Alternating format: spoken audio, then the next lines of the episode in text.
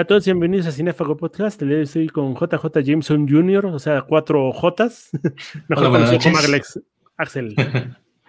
y pues yo soy el Veneno y vamos a hablar de esta película maravillosa que llegó en el 2018, conocida como Venom. Eh, Axel, ¿consideras que es la mejor adaptación que hay de este personaje o nos queda de ver? Eh, es como una onda muy, muy curiosa. O sea, si es mejor adaptación, por ejemplo, que, lo que entregó Sam Raimi en, en Spider-Man 3, pero se queda como a medias. O sea, creo que es un experimento bien raro de película. Yo incluso la siento como una película eh, de la década pasada. otra vez, ¿no? Que llegó tarde. Siento que tiene mucho esa onda tipo eh, Gatúbela, por ejemplo, este, en, ese, en esa misma línea, ¿no? No considero que es una película mala, creo que es una película divertida, es entretenida, pero creo que quizá por la clasificación y quedaron de ver como ciertos aspectos de, del personaje, ¿no? Ojo, no creo que esté mal, o sea, prácticamente sería muy mamador decir es que Venom me está matando y solo mata y es para adultos, ¿no? O sea, nosotros crecimos con la serie animada de los 90 y, nunca vimos, por ejemplo, a Venom destazar, comer cabezas y eso. Creo que es una adaptación eh, buena, pero eh, quizá le faltó como pulir ciertos aspectos. Creo que los mayores aspectos a pulir específicamente es, por ejemplo, la parte esta de Riot, como pasando de cuerpo a cuerpo. Me recuerda mucho estas películas como La Mancha Voraz, donde vemos una amenaza que está como intangible. Estas películas de la no, no recuerdo algún nombre en específico, pero de los tiempos del Día de la Independencia. ¿no? Bueno, sí. o sea, entre los 80 y los 90 se quedó ahí, porque es la misma trama. Hay una amenaza que está yendo de un lado a lado. No, ya sé cuál. La película de los Power Rangers, esta parte de Oz. Ah, sí, la cosa esa rara. La cosa esa morada. Es muy similar porque este villano no está de un punto A a un punto B, pero jamás te dicen por qué. Ajá, tiene que va como entre comillas evolucionando entre la humanidad, descubre que puede viajar entre esta niña y este perro y esta señora paramédico y a fin de cuentas va con este personaje que es Carton Drake y a fin de cuentas no, no llega a nada, ¿no? O sea, no sabes por qué elige precisamente ese tipo, cómo sabe él que es la persona que lo puede llevar al espacio, esas situaciones, e, es ahí donde la película me queda de ver. Sí, creo que, este, que está como muy muy rara. Aparte fue una película que estuvo muy, mucho tiempo en el congelador. O sea, si no me equivoco, originalmente eh, iban a sacar como, Iba a ser una saga derivada de, Spider-Man de Sam Raimi, pero pues no, no les funcionó. Y esa escena que mencionaste de... Pues, del simbionte viajando de un lado a otro, venía de hecho en el guion original. Hubo incluso un tiempo en el que Vin Diesel iba a protagonizar la película, o sea, así de bizarra ha sido esta Vin Diesel. O sea, así, de bizarro ha sido como la, fue la producción de esta película y justo Vin Diesel decía, ¿no? Es que hay una escena, así decía, ¿no? Muy buena en que el simbionte va viajando y cambiando de cuerpos hasta llegar a Eddie, ¿no? Pero sí, o sea, está plagado como de, oye, es que se siente, se siente como entre una especie de comedia rara, porque mi película de superhéroes es, o sea, realmente es como una especie de, de híbrido entre Blade y, una comedia, este, no de Adam Sandler, pero sí como una comedia americana genérica. Otro de los problemas que tuve, por ejemplo, es la manera tan, tan rara en que Venom se, se deja de hacer malo, por así decirlo, y se une a Eddie, ¿no? O sea, que primero se, sí, te voy a comer y que no sé qué, y pasa como dos, tres días con él y, no, es que eres un perdedor igual que yo y yo creo que por eso me compadecí de tu planeta y ya no, este no voy a apoyar a Riot. Es como de, no sé, o sea, es mucha incoherencia, pero hay que reconocer que la trama es, es digerible, no es pesada, sea, es, algo que puedes ver y, te divierte, ¿no? Ahorita que estabas tratando de definirla, yo creo que más bien es una comedia romántica. Y no, no estoy hablando que la de la, de la relación de Eddie con Anne.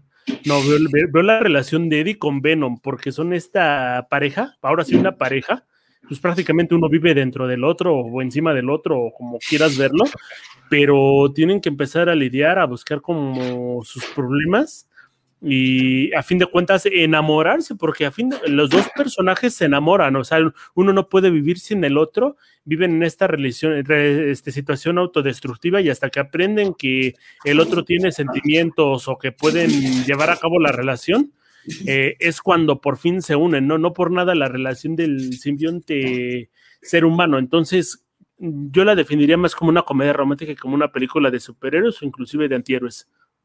Sí, creo que sí, es como, no la había visto con ese eje de, comedia romántica, pero sí creo que cumple con, híjole, con muchos de los clichés como más eh, básicos, por ejemplo, este, esta escena del Venom, ¿no? Y, y, y, lo besa y que se pase así el simbionte, o sea, se me hizo, se me hizo rara, pero dije, es que esto parecería de, de cualquier este, comedia que, barata, ¿no?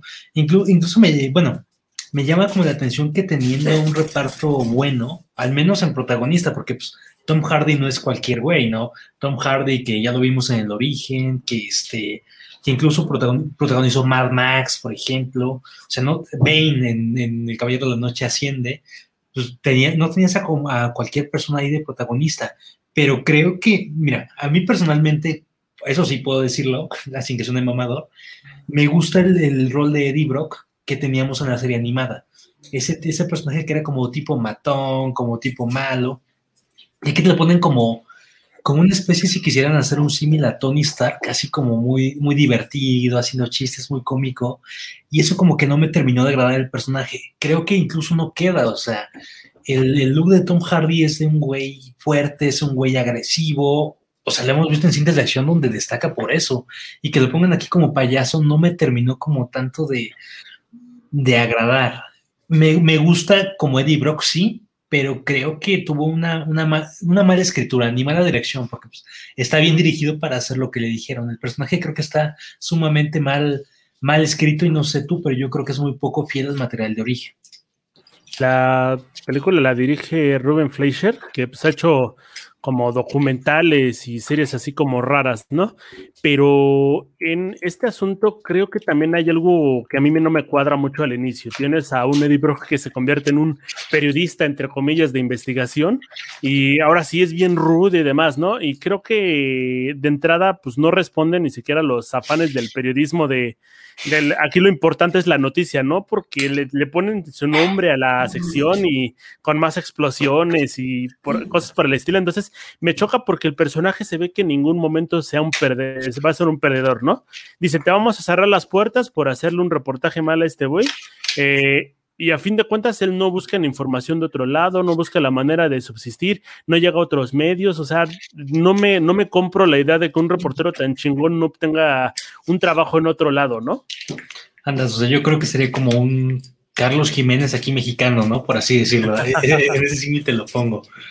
Es que, es que creo que, que la cinta fue, es, es muy apresurada, ¿no? Porque incluso creo que la anunciaron en el 2016 y Sony la quería hacer por su cuenta, ¿no? No por nada, no tiene como ninguna conexión con este, con el universo eh, canónico de, del cine de Marvel, pero me gustaron ciertas menciones eh, al universo, ¿no? Por ejemplo, esto del inicio de Joan Jameson Jr., o sea, creo que es un muy buen guiño y creo que mucha gente no conoce al personaje, ¿no? Le ha de haber pasado por alto, pero pues, eh, por ejemplo, ¿no? La serie animada de la secuela de los 90, pues, que prácticamente él era el coprotagonista, yo sentí que fue como muy buen guiño al, personaje.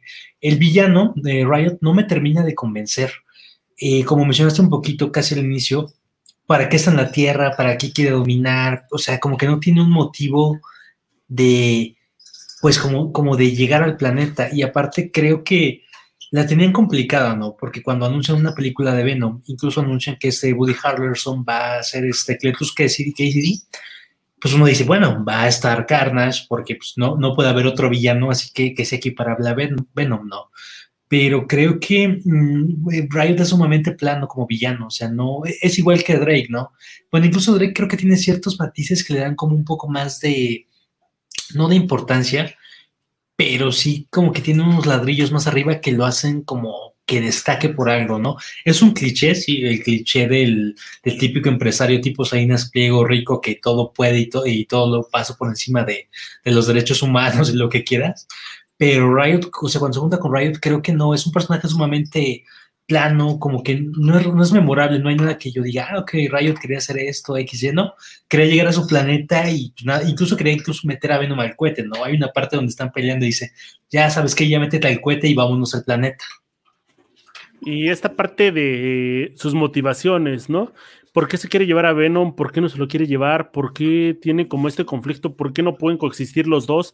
O inclusive tratar de convencerlo de, ¿sabes qué? Vamos a destruir esta raza, ¿no? Sí mencionan que estos personajes son como un constante una, una, raza que intenta como conquistarse ella misma, ¿no? Siempre andan como que en conflicto, pero si estuvieran tan en conflicto, pasaría lo mismo que con Optiman, ¿no? Todos los, nada más existiría la mitad de la población o no estarían juntos porque sabrían que se tienen que destruir. Entonces, de inicio, creo que o se decide, o se lo lleva, o lo mata, o cualquier cosa, ¿no?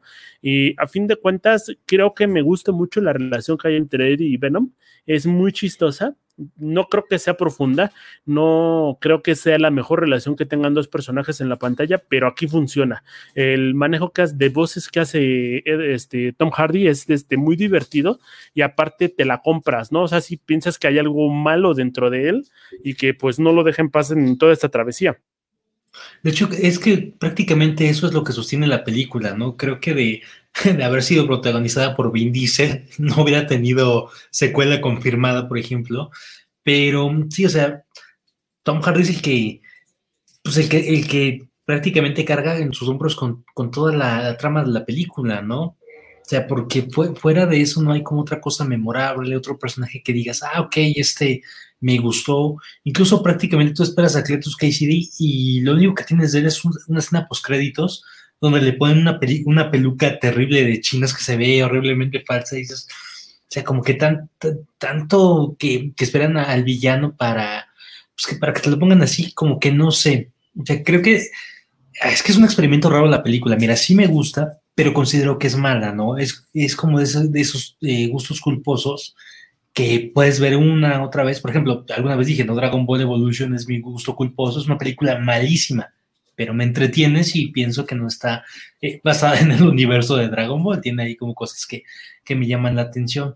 Creo que, mm, bueno, que, evidentemente tiene que mejorar para esta segunda parte, que, que supone que llegue este año, porque si le quitas prácticamente la, pues la química Brock con con Hardy, no hay, con Venom Hardy, no hay realmente nada que, te motive a seguir viendo la película, ¿no? O sea, eh, la trama del reportero pasa a un segundo, incluso tercer plano, la, trama de su eh, rompimiento amoroso también como que queda en un segundo plano. Trata de ser una cinta profunda que explora como la relación interna del personaje, pero se queda como en un intento. Esta relación que tiene con Annie me parece muy muy, ¿cómo se puede decir? Muy sintética. Ajá, creo que nada más se quieren porque sí, porque jamás mencionas por qué se querían, por qué se quieren, o, pues, o esta, toda la situación que hay alrededor. Inclusive cuando ella se pone el traje, bueno, cuando se convierte en el simbionte y ya le permiten dar a conocer sus sentimientos o todo este tipo de situaciones, como que no te la crees. Eh, no veo una química real entre los dos y siento que el personaje nada más fue puesto ahí para que no viéramos a Eddie Brock tan solo o en una relación tan homoerótica como es la, la de tener a Venom consigo. De, hecho, cuando hace como un año o dos que la actriz que hace de, la protagonista, la protagonista se me fue el nombre ahorita. Michelle Williams. Michelle Williams eh, dijo que, que, no había entendido la película de Venom, o sea que nada más fue de entonces esto, esto, aquello, y ella no, pues prácticamente no entendió de qué iba la, la idea, ¿no? Ya pasando como otros, otros lados, un poquito de diseño, y, híjole, a mí me costaba trabajo comprender o concebir una película de Venom sin el hombre araña de, por medio, ¿no? Porque pues prácticamente es este, la araña. O sea, que, creo que eso es un factor eh, importante en el personaje. Me gusta aquí cómo lo adaptan, que pues, prácticamente son como, si pudiéramos llamar venas, Venom, Venoms, que, que simbólico. Este, y creo que visualmente eh, cumple la película, al menos el diseño del personaje. Y yo, yo lo siento que no ha envejecido mal, ya tiene tres años, creo que está muy bien. Creo que los otros simbiontes se ven bien. E, e incluso da como cosa, ¿no? Se ve este, eh, por ejemplo, esa textura como viscosa de colores, y como que te causa, te, causa algo. Ojo, creo que todo, todo el presupuesto de, de, los efectos de la película se fue pues, en esas animaciones. No por nada todas las escenas fuertes de acción son en la noche para tratar de, este, de ahí de esconder un poquito los detalles que no terminaron de pulirse. hablando ahorita de esta situación de los Venom, bueno, de los simbiontes, eh, me pongo a pensar mucho en lo que pasaba con la Spider-Man de Sam Raimi. Los personajes se veían muy, bueno, el Venom que tenían allá se veía muy flaco, ¿no? Eh, ahora sí que eres basura, Eddie, ¿no? Eres, eres basura, bro, porque no se entendía mucho la lógica que tenías con el, con el Venom original, el Venom que conocimos de los cómics o lo que conocimos en las, este, en las películas, perdón, en las series animadas, era intimidante, daba mucho miedo este, a, los niños o causaba cierto impacto, sabes que había peligro nada más de verlo. Y ese pues nada más parecía como una cosa cubierta de chapopote con colmillos. Y este, este Venom en general me gusta porque sí es corpulento, sí parece tener, eh, hay como lógica en sus movimientos. No crees que nada más es algo, no, no se nota tanto el CGI, o sea, si te, no te, si no te clavas tanto, no vas a notar que son como tanto efectos y se ve más verosímil ante los ojos justo ahorita que mencionas como esa parte, yo no había hecho como conexión hasta ahorita, pero por ejemplo, el primer Venom, el de Topper Grace, eh, nunca se menciona nosotros somos, eh, nosotros, o sea, él creo que se dirige a sí mismo como, como una persona en, singular, ¿no? Cosa que, por ejemplo, este Venom de Tom, de Tom Hardy sí, sí logra hacer. Otra cosa que creo que es como, quizá como importante y como medio tristona, es que esta fue la, película donde Stan Lee tuvo prácticamente el último cameo estando vivo.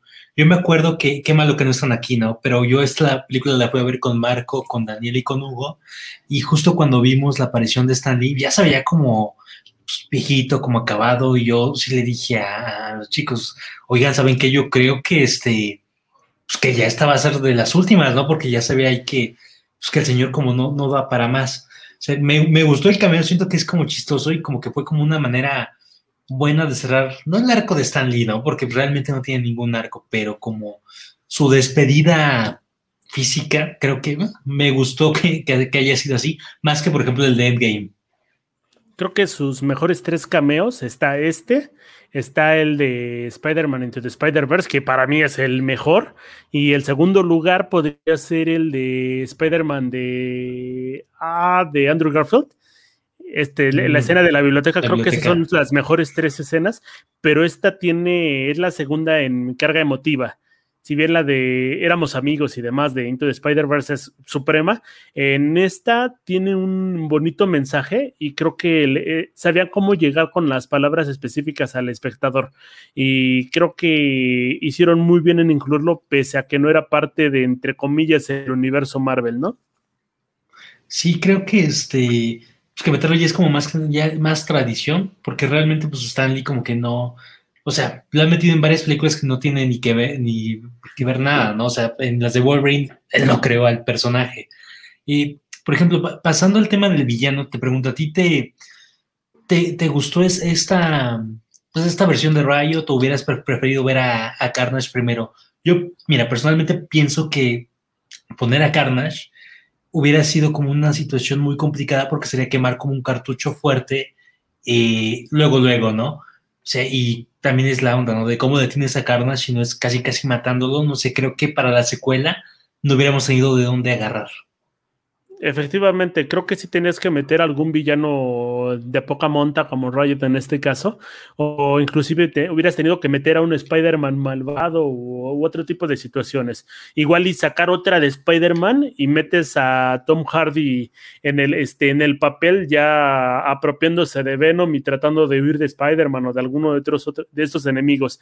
Pero sí creo que era necesario no manejar a Carnage porque es el enemigo predilecto en esta disposición Al menos es el, el que podríamos ver como el al que se podría enfrentar este personaje. Me gustaría igual y ver al cazador en esta primera parte en lugar de Riot, metes alguna conexión rara y pudo, haber terminado un poquito mejor, porque en sí el villano en la cinta no me gusta, pero sí creo que era necesario que fuera tan bajo.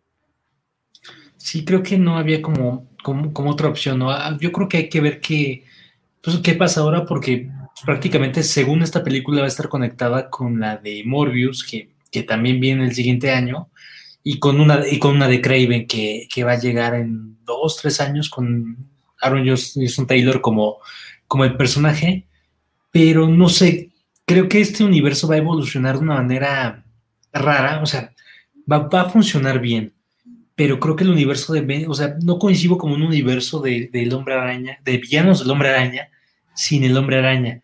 Creo que funcionó bien esto como experimento, eh, evidentemente, pues porque le fue bien en taquilla. O sea, los chinos la amaron y, si funciona en China es casi casi secuela segura, ¿no?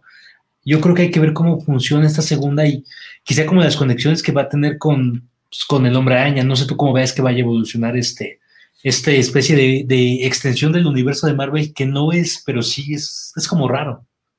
No veo una conexión con Spider-Man hasta una tercera o cuarta película.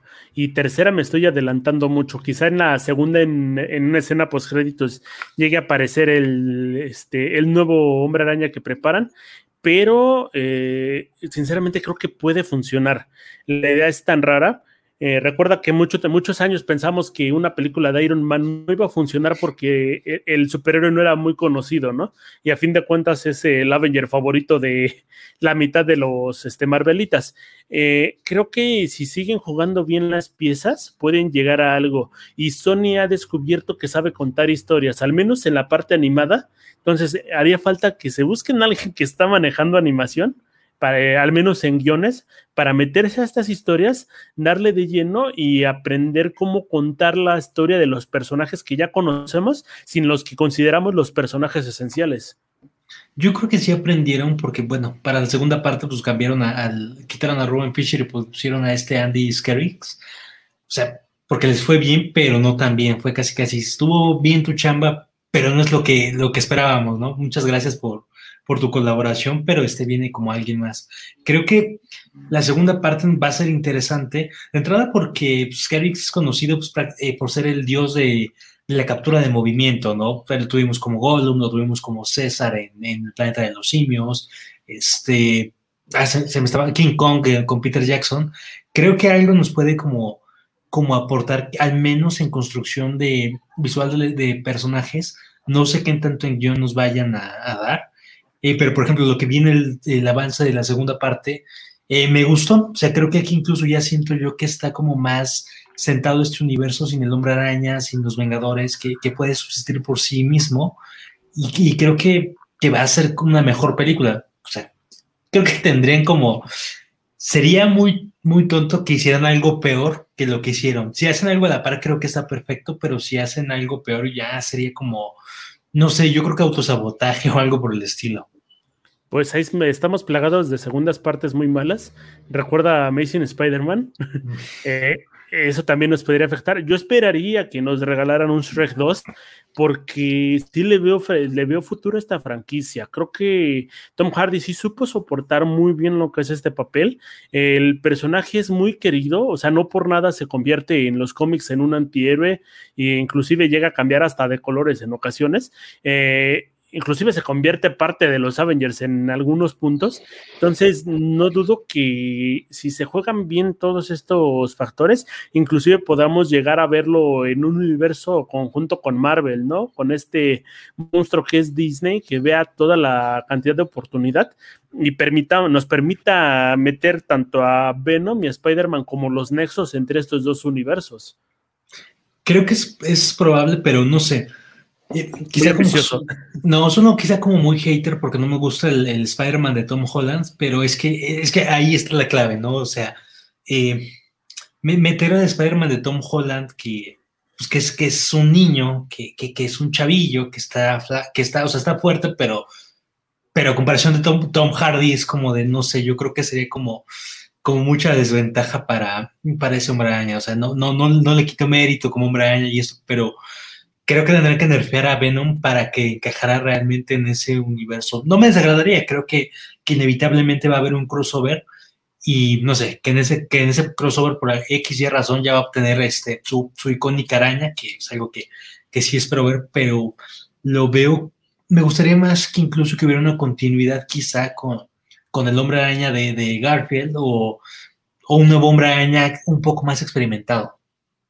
Imagínate uno con el hombre araña de Tobey Maguire. Sería bien interesante, ya súper viejo y todo el asunto. Pero a mí me gusta esta contraposición. O sea, sí veo a, veo a este Tom Hardy al lado de Tom Holland. Por cierto, son tocayos. Eh, sí los veo tan dispares como veía los dos personajes. O sea, tú veías a Carnage y a Venom y sabías que en cualquier momento Spider-Man podría palmarla, no nada más porque era una serie animada, sabías que iba a triunfar, pero si los pones en cualquier otro contexto, sí los veías como una verdadera amenaza, donde Spider-Man tenía que utilizar todo su ingenio para resolver toda esta situación. Y hablando de ingenio, ¿Cómo ves esta última pelea que tienen Riot y Venom? Eh, vemos que Riot es completamente superior en todos los sentidos y la forma en la que vence Venom a mí me parece ridícula, hasta chistosa. Sí, como que juego con esa onda de, pues de comedia, si quieres como, como verlo, o sea, porque que se quede como que ahí en el cuate y explote, o sea, me figura algo de de Tommy Jerry, ¿no? Incluso, o sea, como, como, una broma de ese nivel. Pero, mira, creo que habla como un poco del, del ingenio del, personaje como tal, de, Venom, del, del simbionte solo, no de este, de, Venom y, Eddie. Me parece ridícula, risible, pero creo que queda bien con toda la película. Creo que eh, una conclusión más seria para Riot si hubiera como causado cierto, cierto ruido, ¿no? Si estamos viendo que, es, que la cinta tiene un tono eh, completamente relajado y que te ponen como algo un poco más serio, nivel Batman el Caballero de la Noche, si hubiera sido de, ok, está bien, pero como que me, me causa algo. Me gustó la secuencia en general, o sea, por ejemplo, cuando Venom y este Riot están peleando y se sacan incluso los humanos de, de, de dentro, eh, me gusta mucho esa parte porque me recuerda incluso que, hay una, una, este, una viñeta igual en los cómics donde incluso este Carnage está arrancando a, Eddie de este, los está separando y creo que es un muy, muy, muy buen guiño. Incluso eso, ¿no? La película no abusa de, los guiños, te muestra los necesarios, no tipo Zack Snyder. Pero al final la, conclusión me pareció risible de Tommy Jerry, sí, pero no me hubiera creído otra cosa de, de la película que veníamos viendo no me gusta el final de la parte de, ay, ya te moriste, Venom, te extraño, ¿no? Y después ya apareciendo en el cuerpo de, de Eddie, ya sin explicarnos cómo llegó a esa parte, pero me gusta mucho la secuencia final, se me hace, o sea, toda la película es estúpida. De entrada te van a, no te plantean algo que va a ser serio, que va a ser puro, que va a ser profundo, ¿no? Pero esta secuencia final me gusta porque me parece muy irreverente, o sea, siento que podría caber en cualquier película de Deadpool, me refiero a la escena del asaltante donde le arranca la cabeza, y creo que sin Deadpool esta película no hubiera podido siquiera llegar a, este, a grabarse. ¿Qué es lo que te iba a mencionar ahorita? Mira, es que Deadpool fue, yo creo que tanto un acierto como una maldición en el género. O sea, fue una película de bajo presupuesto, una película experimental. O sea, recordemos que, salió porque este Ryan Reynolds liberó el, metraje para que lo vieran los fans, ¿no?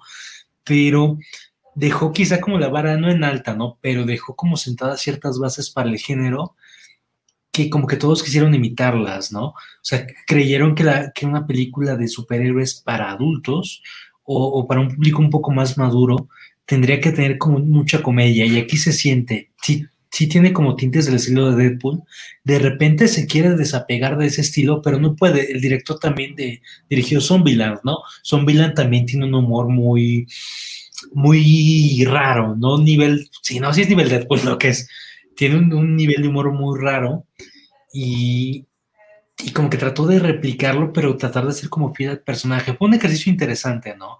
Pero sí, o sea, sin duda sin Deadpool no existiría esta película, pero yo creo que Deadpool, más que ayudar ahorita el género, lo estuvo, al menos a este subgénero, si podemos llamarlo así, está poniendo trabas de Escuadrón Suicida, eh, Aves de Trapiñas, Aves de Presa, este, no sé, creo que, que, que, habría que replatar el, el, papel de Deadpool de estas adaptaciones y yo espero que para la segunda parte se desapeguen un poquito más de lo que puede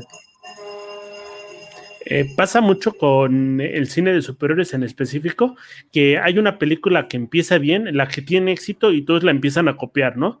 Por ejemplo, tú pones a la par Iron Man y Ant-Man y es exactamente la misma película.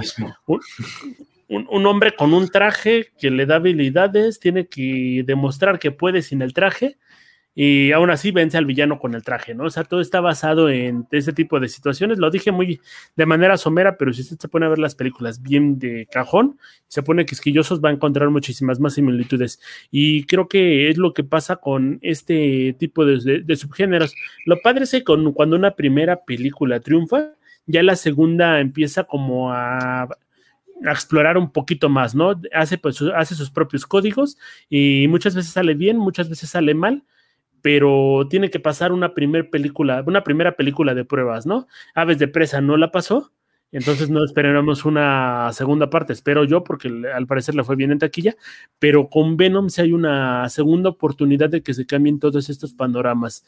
¿Le das una buena perspectiva o crees que iremos a lo mismo? No, yo, yo le doy una buena perspectiva de entrada porque hay cambio de director y me imagino que hubo cambio de vestuario porque le quitaron esa horrible peluca a, a Goody que, que no le ayudaba. Creo que, mira, lo que se ve desde el avance sí se ve como. Es que decir que una película de superhéroes es oscura ya me parece sumamente mamador, pero se ve más oscuro.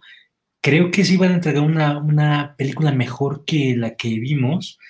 Creo que incluso como híjole, aquí el único error que yo vería es que van a tratar de conectarla con Craven y con Morbius, que, que Morbius ya terminado y Craven pues, apenas como por ahí va, ¿no? Pero en general creo que le doy como una buena, buena perspectiva, creo que, que realmente no tiene nada que perder. E independientemente de cómo se haga la película, le va a ir bien en taquilla por una razón, y es Carnage. O sea, la gente desde Spider-Man 3 quiere ver ese personaje en la pantalla grande. O sea, realmente, aunque Sam Raimi haya dicho que el villano de la 4 iba a ser el buitre, la gente quiere ver a Carnage. Yo creo que, que le va a ir bien a la película. Espero que nos entregue una buena película, pero en taquilla te puedo asegurar que le va a ir muchísimo mejor que a la primera. No, efectivamente, todas las personas que ya tienen poder adquisitivo para comprar más boletos en el cine y aventarse una Avengers Endgame en 5 mil pesos porque la encontró en una subasta, eh, viene desde los 90, donde vimos interactuar a Carnage, al Hombre Araña y a Venom en la serie animada de los 90. Entonces, creo que es un gran momento para disfrutar del personaje. Mm, hay muchísimo, la vara está muy alta porque es uno de los personajes más violentos, más sanguinarios y que menos se comprende en toda la historia del cómic. Entonces, si le dan una historia, les dan un trasfondo bien elaborado, podríamos hablar inclusive de una reinterpretación de, este ser. O sea, ahí es donde entra lo, lo, curioso, porque si le regalan a la gente exactamente el personaje del cómic, ya no entraría en los cánones estéticos y audiovisuales que tenemos ahorita, pero estarían conformes con eso. Pero si tenemos una cuestión de reinterpretación se podrían enojar porque no se parece a lo que yo leí en los cómics. Entonces hay un gran reto para lo que es tanto director como guionista en esta, ¿no crees?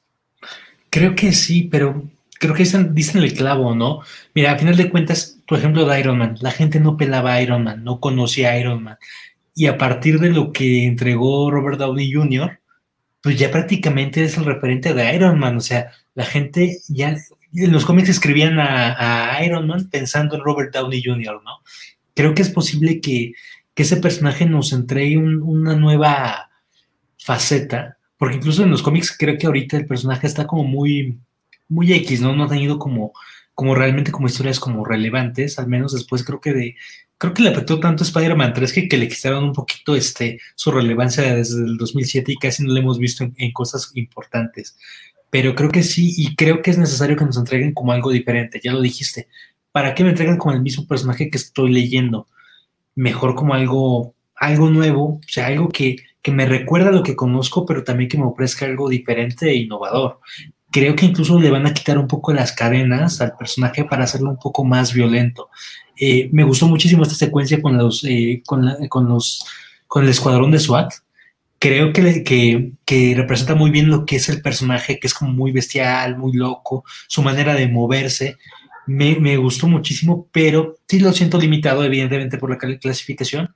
Creo que para la siguiente ya nos pueden entregar algo y, nos, y con Carnage ahí nos van a entregar algo muchísimo más este, eh, desencadenado, si quieres llamarlo así. Me, me, empieza a pensar, perdón, me empieza a gustar una idea de una película un poquito más psicológica. Eh, estamos hablando que pues, prácticamente Carnage es el yo, el super ello y el ello, perdón, el super yo, el yo y el, y el ello de Freud, con estas tres entidades y que es tanto Eddie, Venom y la entidad de los dos ya formados, eh, y en contraparte de un Carnage. Eh, sin embargo, no sé hasta qué punto ya podamos ver a un Venom como antihéroe. Aquí lo vimos en una comedia romántica, ajá, pero ahora hay que darle motivaciones a estos personajes para que se unan eh, a fin de que luchen contra un ah, contra algo mayor. O sea, si me empiezan a poner la película de ah, sabes qué es que Venom se convirtió en un justiciero y ahora lucha por la este por el bien de la humanidad y siempre lo ha buscado de esta manera, creo que ahí yo no me la compraría, ¿no? Porque me da a entender que los dos personajes cambiaron del inicio de la película y ya no tienen como una sustancia, ya no hay un conflicto entre ellos, entonces ya hay que encontrar como eh, amenazas externas. Es ahí donde yo creo un peligro importante para este personaje. Evidentemente yo creo que sí van a explorar la psicología porque incluso sería como contraponer a ambos personajes, ¿no? De cierta manera Eddie con que mantiene cierta coherencia con el simbionte y Carnage, ¿no? Que es, que es todo lo contrario, ¿no? Que es la, es la, la, locura desatada y que aparte le das el poder de, de un simbionte creo que sí se va a explorar esta onda de la psicología, pero ahí por la onda del director, que, es como, ah, como un poquito más de autor porque todavía no es tan, tan conocido. Creo que ha tenido como dos, tres películas, tuvo la de Mowgli en, Netflix, no recuerdo la otra y esta vendría siendo su tercera o cuarta película. Creo que todavía tiene, no está tan, tan, contaminado de la industria, ¿no? Imagino que quiere contar como una historia un poco más íntima, que sería como lo ideal. No creo que se arriesguen a poner a un Venom como héroe porque inevitablemente va a haber un Spider-Man en ese universo y porque el personaje realmente no se presta, o sea, justo esta onda de antihéroes que se presta como ser un poco más, eh, más amoral, no tan chusco como Deadpool, pero sí tiene como momentos así como, como cagados el personaje, de, de un humor muy ácido, y creo que no, no van a desperdiciar eso en el personaje. Creo que pues que la siguiente no, no, va a estar incluso consolidado como antihéroe. Yo creo que en la siguiente va a ser su camino para consolidarse como el antihéroe y quizá en una tercera parte eh, justo esa contraposición del héroe que es el hombre araña contra el antihéroe que es Venom. Y a fin de cuentas, ya para culminar, ¿te gusta la... Vamos a hacer una, una un balance de todos los Venom que hemos visto. Eh, ¿Consideras que es un buen sucesor para lo que hemos tenido? Yo me quedo mucho con el Venom de los 90 porque me encantaba su forma de ser. Creo que era, te explicaban muy bien cómo había, cómo había este, obtenido los poderes, eh, todo este rencor que hay dentro de él y la cuestión del conquistador en cualquier momento en el que se encuentre. Me agradaba mucho. Sin embargo, creo que está muy bien logrado este Venom como tal, muy soportado por Tom Hardy pero me gusta porque funciona mucho en la química y por primera vez, al menos en la pantalla grande, podemos ver como todo este conflicto que hay dentro de los dos seres que forman a uno. Creo que es un buen Venom, sí, creo que es un buen sucesor espiritual desde los 90. Ese también creo que es mi favorito porque pues, prácticamente tuvimos sesenta y tantos episodios para, para conocerlo, toda la historia del personaje. Y es un buen Venom para que le falte una pieza importante, eh, que es Peter Parker y lo odia a Peter Parker, que también es como un catalizador importante del personaje, ¿no? No por nada es que siempre quiere, quieren matarlo, aunque luego se hagan amigos, o bueno, se hagan colegas para salvar la, la ciudad de un mal mayor. Creo que es un buen Venom, creo que es que es un buen Venom para una película en solitario sin el hombre araña, así te lo pongo. Es un buen sucesor, sí, no está a nivel de lo que conocemos de, del nivel de los 90, pero tenemos un buen actor, tenemos una química que buena tanto del simbionte como de Eddie, que hace que se sustente la película.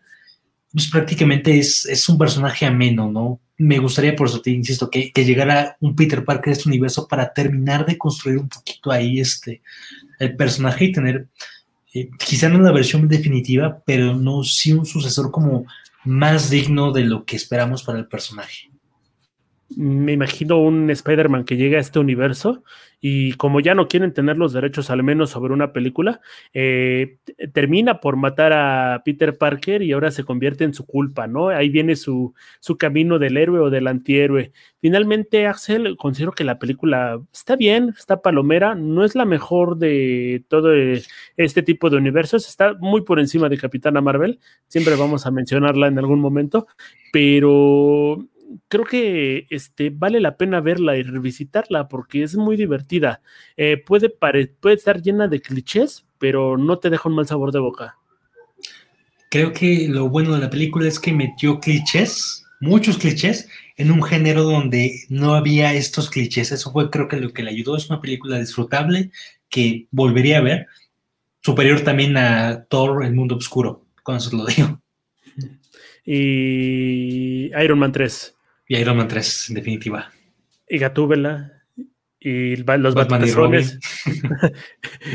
y, muchas más. Pero bueno, banda, con eso terminamos. Vean Venom, por favor. Y si llegan a filtrar el, este, la película de Carnage en China o en, algún, en alguna película pirata, nos pasan el Zelda, por favor.